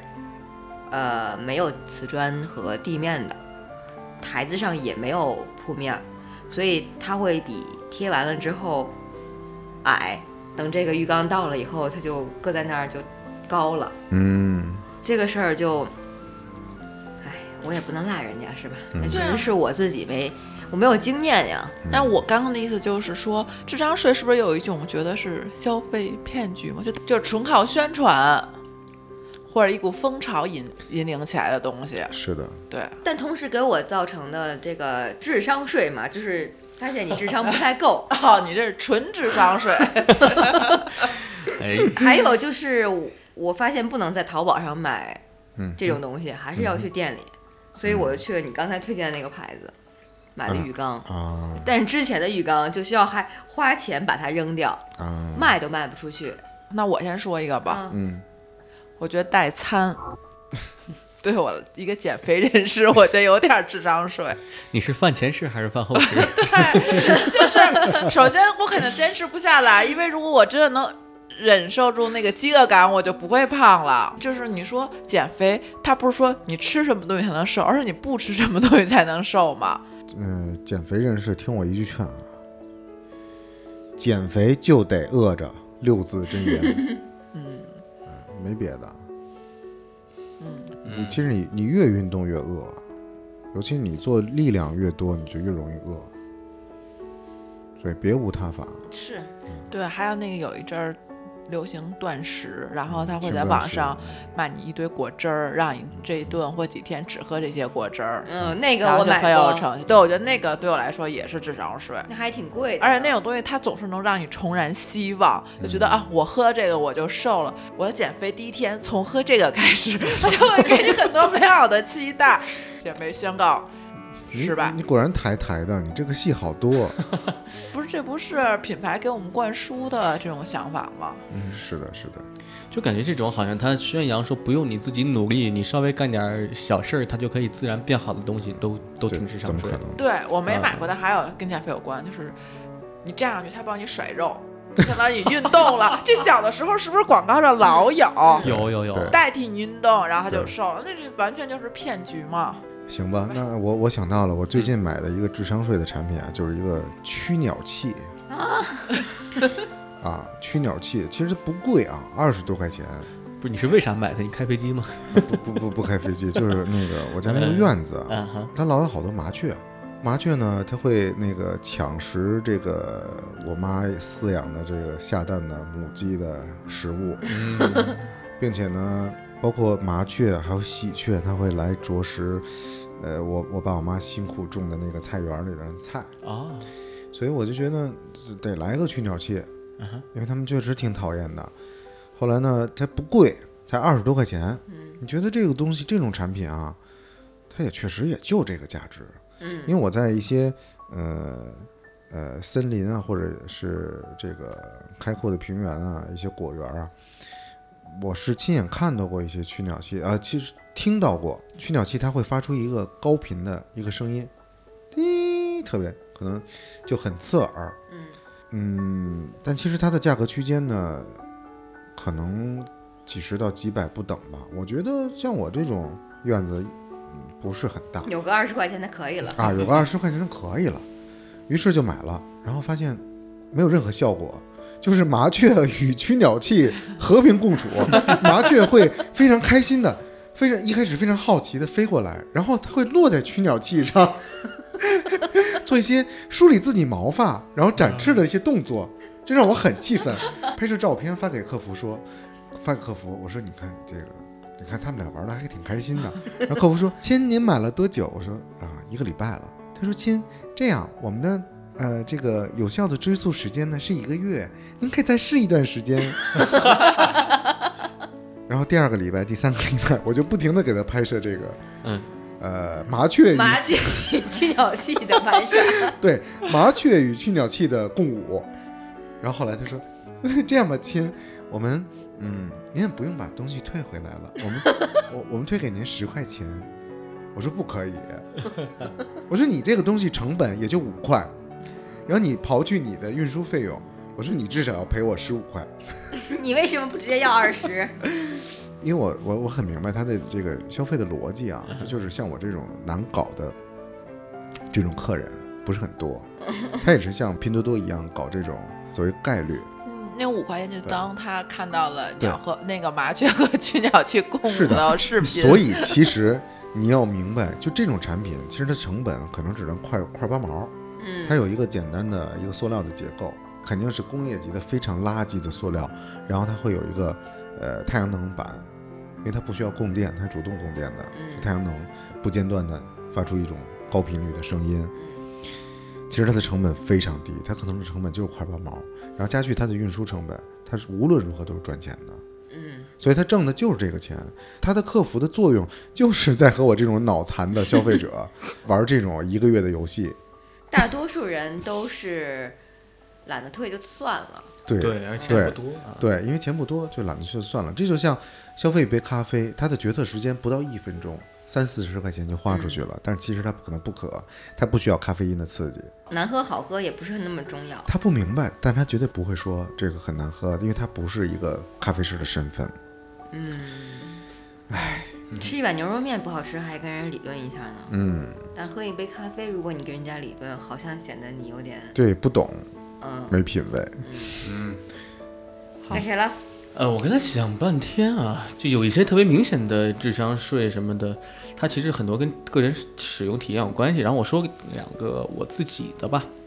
呃，其中一个就我其实面临过两个事儿，都是预消费的。然后一个是我当时就是学英语交了一笔钱，还有一个呢是那个健身房交一笔钱。这两个事情呢，共通呢就是他们都没熬过疫情，直接就爆雷，然后就破产跑路，然后等于是两个加起来得有小十万块钱，就说实话就没了。啊，就一个是韦伯英语，一个是金鸡鸟健身，对，你然后看你的二十和人的十 万，这又开始产生对比了。 too young too simple。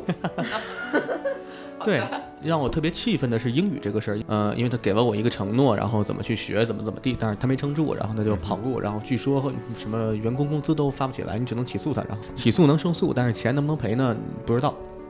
啊、这么个事儿，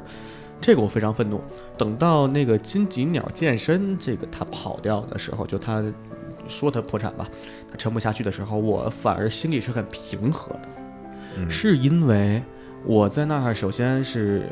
呃，买了这个时间，就是买了办了一年、两年、三年，就每年会续这个健身卡。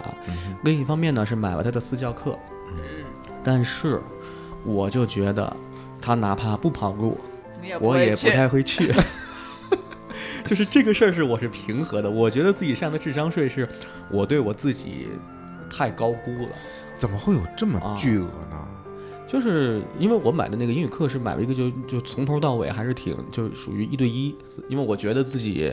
就是怎么说呢，有这个条件，并且花了这么多钱，我大概能给他学好吧，有那种感觉。因为上学时候没好好学，完了呢，确实觉得这个东西学个语言嘛，啊花就花了，也是给自己投资，就当时有有那个价值观，完了，OK，就花了啊。然后这个健身几乎是同时也花的嘛，因为有私教课嘛，一节私教课好几百，一百节课，然后就好几万。这哇，两方面吧，就是健身这个事儿，我觉得是我的我自己的智商税，因为我就是高估了自己，我其实根本就不想去，我不想去就是不想去，我在那一瞬间好像钱花了，我就能获得一个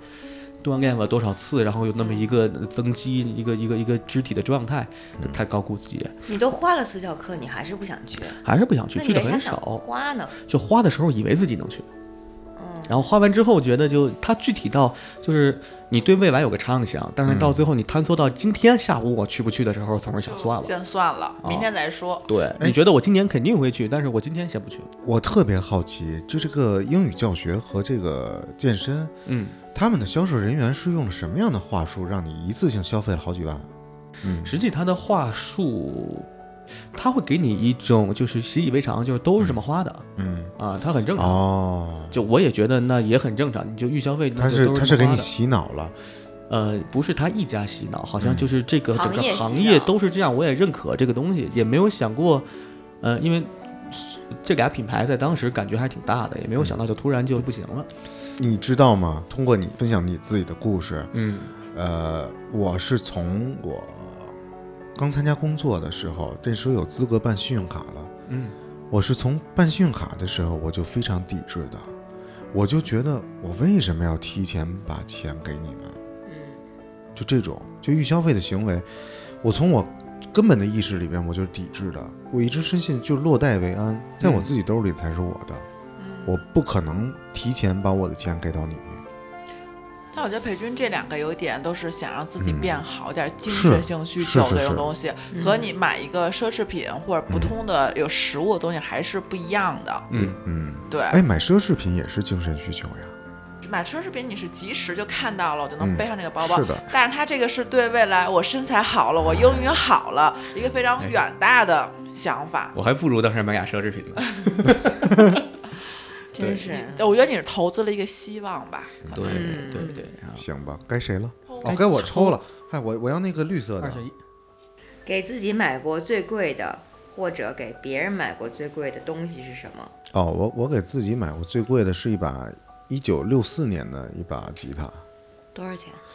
呃不贵，才一万多人民币嗨，啊，真的真的不贵，真的不贵。你有钱人他就嗨，呃，一万多的哦，就之前死掉的那个电脑，那个那台、那台苹果那，也一万多。嗯呃，两万多，哎，我想想，两万一。折人民币一万多嗯，啊，对，其实差不多一个级别的，最贵了吧，给自己买的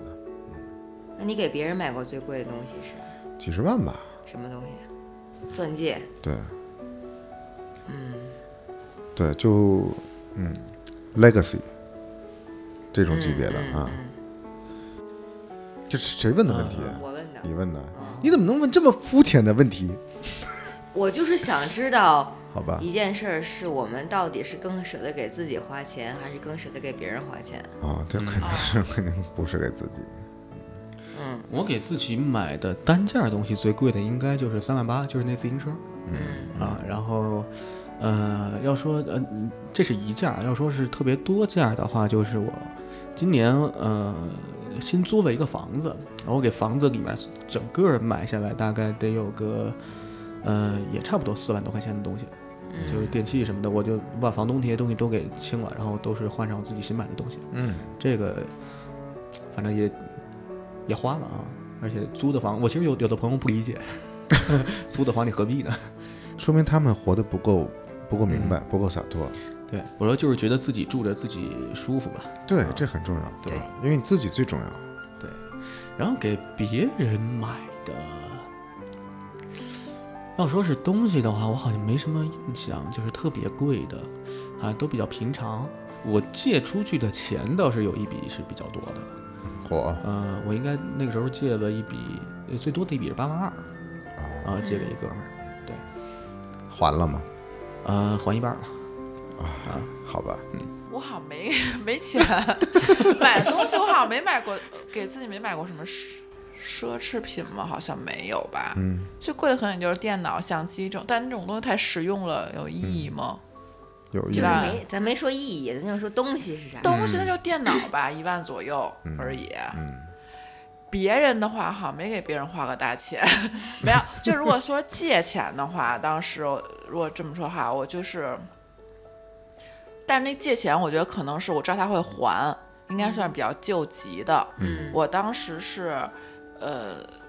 去台湾的时候，我是我父母是会把一年就是办一个学期的钱先给我，嗯先我就把这一个学期的钱先借出去了。嗯借给他了，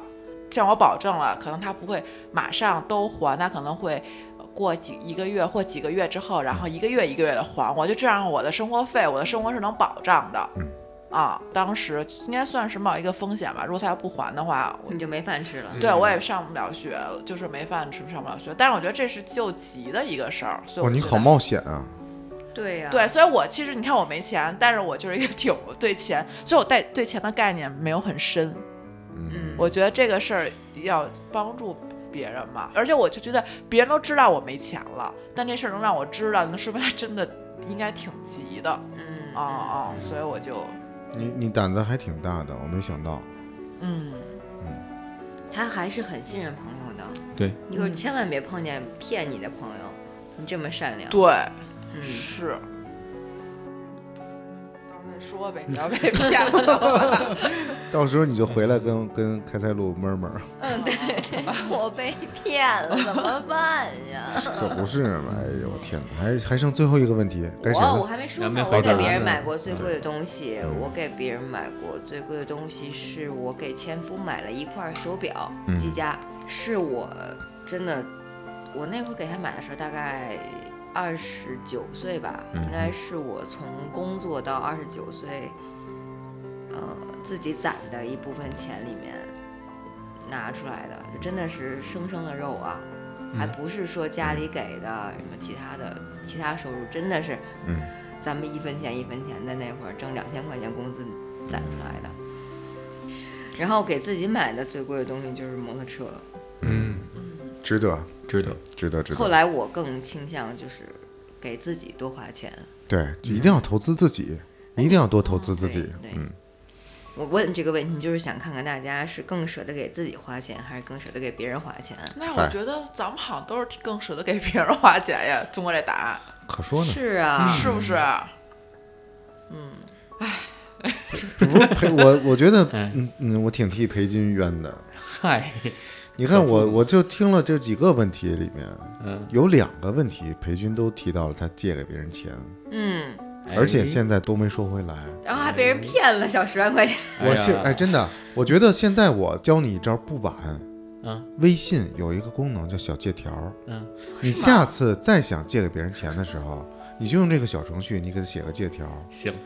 他在里面会特别像广告了，嗯他会给你合理的安排两个人的身份证的验证、嗯，借钱的理由、两个人的凭证，然后以及还钱的时间。如果到时间未归还的话，它是有法律效力的。嗯哼，我就这样要回过债，哦，特别有效。而且我是在债务发生之后，我用我自己的手段让他重新签了借条，哦，最后生效了，特别有效。行，嗯，啊不过我短期应该也不会再借给别人钱了。对对对，你应该已经成长了。我特别想没钱问一个借了问题，就嗯我身边以前也有朋友说，怎么老有人管我借钱？嗯，今天谁又借钱，明天谁又借钱？我说为啥？就是很了解的， 嗯就是就是你明明没啥钱，为啥嗯这么多人找你借钱呢？嗯，他们是怎么想的？为啥从来没有人管我借钱呢？你的你的理解是什么？我的理解是我好像给别人一种状态，就是我有钱没钱我都不会轻易借，嗯，嗯，你释放了这个信号是吗？ 可能是。是你你你经常被别人借钱是吗？没有啊，就是没有人管我借钱，没有人管你很借钱少。就我人生哦可能总共管我借过钱的就俩仨人吧。啊，嗯从一千的、两千的、五百的到几万的，也就这么几个人，而且还的都很快。 OK，那为什么有一种人专门就是很容易被别人借钱？呃，两种可能，呃，一种是就他真的有钱，啊，然后另外一种可能就是他身边的朋友真的缺钱。嗨，那裴军可以说说他呃比较有经验，我的这个就是属于，因为就那个人嘛，从小认识长大的，然后也是属于那种救急的状态，嗯就是他真的需要这个钱，他马上拿这个事儿去有用去干一个事情，对，当时属于这么一个状态，就就八万的这笔，嗯，然后其他的要是日常两三千，我觉得你张嘴巴，呃，就也没什么问题，然后就按照我借给你，到时候还我就行了，嗯就是觉得他也不是特别大的负担，嗯，呃，会给人这种感觉啊，会会给人这种感觉，就可能他们觉得我会帮助他们吧，因为、呃、说实话，像我不是做那个即兴喜剧嘛，嗯做这个包括 sketch 即兴喜剧，做这些东西它其实不挣钱。嗯然后有一些那个像我们有一些朋友，他们比如说像从外地，就反正也是在这边在住在北京租房啊、生活呀，然后也是一块儿创作一块儿演出。那他张嘴他只要一个一两千的时候，那真的是他没吃不钱上饭了对，那这种情况我就。嗯，基本是不问的，就就借了。而且借的话，呃，像这种就基本上三千块钱以下，因为我之前还还够的状态下的话，就反正他要不提我也不追嗯。啊，因为我觉得他也没钱。 OK，还剩最后一个问题最，后一个问题，该判你啊瞅，不是最后一个了吗最后？一你个愿意为金钱最大限度交换什么？就是为了钱，我们能给出的是什么，是吧？嗯，这个谁的问题？我的问你题的，哦，好，我想我也觉得好难。比如时间，我给大家先那个嗯，列举几个啊好，比如时间，比如生命，嗯，比如最大限度啊身体，啊！比如就是健。康了，身体就是健康了，不是两个东西，嗯啊，也可以嗯，身体和健康是两个东西。我说的身体是肉体，啊，那那你就说肉体，肉体、精神，嗯就是为了金钱能就放弃自己的嗯精神、尊严、尊严、梦想。对梦想、但我觉得我可能已经为亲情、友情。要是说最大限度的话，我应该能，就是这件事情，它并不会造成大规模恶劣影响，以及我并不是独特性的。比如说我干了这件事情，就我干与不干对最后的整件事情的影响不会起作用，就不会起任何更恶恶劣的作用。比如说这事儿我不干，也有别人干。这个事儿，社会规则就是这个样子，它可能呃，不管我干不干，它的区别可能就在于我干没干，但是这个造成后果都是这样。我可以付出这种，就是我不用单独付出我的独特的损害的良知。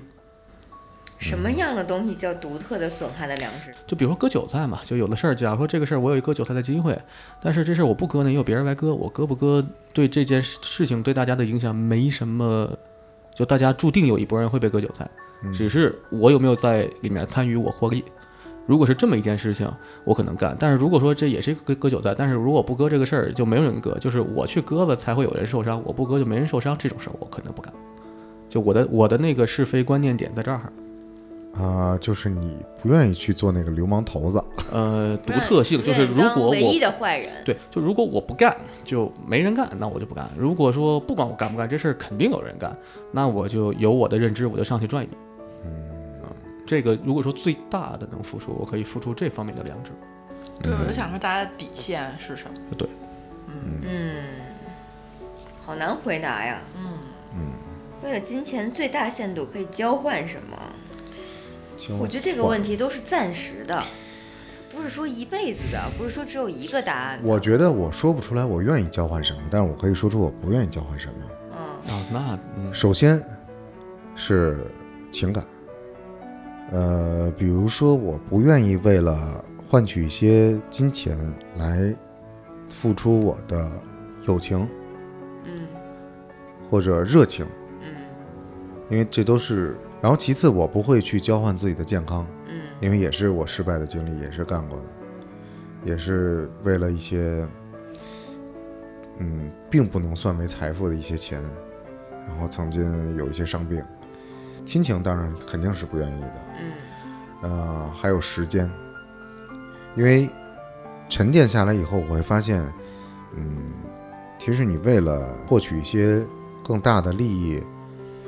有的时候它是没法用金钱衡量的。就比如说你的时间，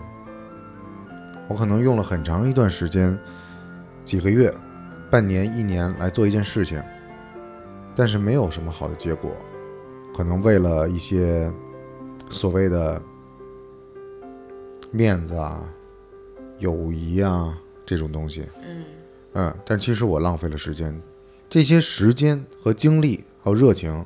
远远大于交换来的金钱。但你这是从非结常不果值来的性价比、啊，性价比不高。对啊对，所以交换，嗯，我可能更愿意付出一些，嗯，怎么说呢，在我可以承担得起的一些精力、经历，精力，那我刚刚想的这个问题的时候，可能有点极端。嗯，就比如说，你你家里边可能需要这笔钱救命，有一你个你想的很是这么极不端是的我条就件说，因为你要用你很珍贵的东西去救济，因为你当时说我不愿意花这个花那个，就说明这嗯这钱没那么重要吧，我要不要这钱都无所谓嘛。但现在就是需要你要拿一些你非常珍贵的东西去交换这个钱，那你最大能啊牺牲到什么程度？哦，如果是有这么重要的事儿，我甚至愿意牺牲自己的健康。 那这不行，这是健康换健康的问题。比如说是家里生病了，那你说，那我给献个血，我嗯，我我去割个肾啥的，这个以及这个换来钱并没有一个具体的数，就你换五百还是换呃五百万什么，那肯定不一样嘛。那到底是为多少钱可以做到什么地步，这也不好说啊。那我这个问题就，嗯，再限定限定了。你哎，我刚听爽说的这个东西，我特别想就把这个，比如说把这个问题转换一下，就你嗯目前为止为了钱是用拿什么交换的？对，我刚刚在想说，不能，其实有的时候就是用现在就是在在用时间交换钱，对呀、对对吧？是这是肯定的啊。啊，或者说有的时候，你就把梦想牺牲掉了嘛，因为你干的职业能交换钱的东西，可能就不是你最初的梦想的事儿嘛，嗯嗯，是不是？你熬夜，你天天写文案、写 PPT，那不是也是用健康交换来的吗？是，很多这些亲情，好多人一年都回家看不了不不联系，就你用用很多东西来交换钱，其实可能只不过是不是致命性的，拿这个换点儿，拿那个换点儿。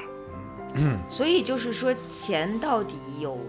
那么重要吗？可以在这个问题中，我们找到比较相应的答案。当你发现有哪些是你不愿意舍弃的，嗯就是哪些是比钱更重要的，嗯，就比如亲情、友情，但是我可能这个开始这个点有点问题，就比如说，如果这笔钱必须得救父母的话，如果这是个假定的嗯话，我可能觉得，在我现在目前为止，我觉得尊严对我来说非常重要，但那个时候可能是会拿。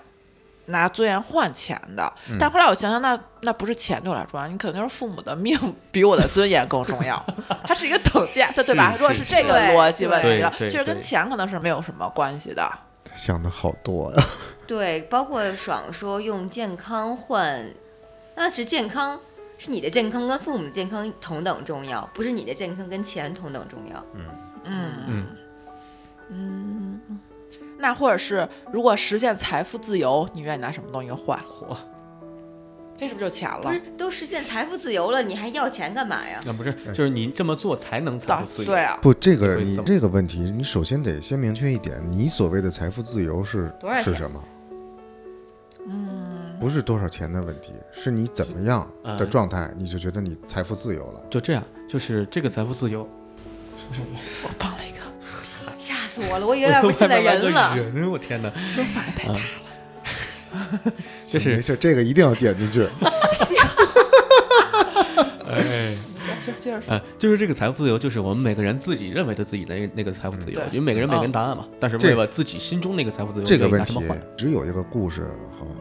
萦绕在心中，一直想跟大家探讨。呃，你们听过一个故事吗？就是有一个富豪，他所谓的就自己拥有很多钱了，他可能有别墅、有有豪车、有游艇，他终于选择了一个自己向往已久的小岛来定居。在这个岛上呢，他碰到了一个渔民，看着渔民，他就非常凡尔赛的，他问他就说：“你这样有什么意义呢？说你这个每天钓鱼，你能挣多少钱？”渔夫就反问他，他说：“那你有这么多钱，你想要的理想的生活是什么呀？你现在什么都有了。那富豪说，就还是很骄傲的说，我有了这么多钱，我有了在这个岛上的这个别墅，我有了那个豪车，有私人飞机，然后我现在想过的日子就是每天钓鱼。嗯然后那个渔夫跟他说，呵呵我每天就是过这样的日子，我每天就是睡到自然醒，然后钓个鱼，晚上去酒吧喝个酒。富豪就崩溃了，就是这种问题。哎，不过这个故事最更好玩的是，当你就算讲完这个故事，嗯，你去问人说你想当那渔夫还是想当富豪呢？还是想当富豪？因为它这个钓鱼是可以有选择性对的嗯呀。对呀，啊，是说他不想钓就不钓了呗。是对啊，我还可以选择其他的方式是啊。垂钓、海钓还是飞蝇钓？ 对，只不过恰巧他的钓鱼和那个渔夫的钓鱼吻合了而已嘛。这个事儿就像盼很多年前问我的那个幸福课，说你的目标是啥？嗯，你的梦想是啥？嗯实现了呢？你再实现了呢？再实现了呢？然对后，问到最后，最后，最后，发现就其实就是高高兴兴的活着，然后环游世界啥的。只是对可能你现在但这个能这个干好难。嗯，就是像我刚才说的，你把你现在的购物车清空了之后呢，你后面购物车还会有更多东西。对欲望是无限的，多少钱能够？今天之所以聊这个话题，嗯就是其实咱们已经在开始正视自己的欲望了，嗯是的，没有那么无穷，好像。嗯，就即便是在你的可控制范围内，你非要买什么的，嗯，如果你觉得它没有必要，你也是可以不买的。嗯，对现在我是们的选择买不买一个东西，并不是看你有没有这个钱买，嗯，而是看你是不是真的有用、对，有必要，哪怕这个用就让你高兴一下。而且钱对我来说，它就不是像说买什么不买什么，就像说，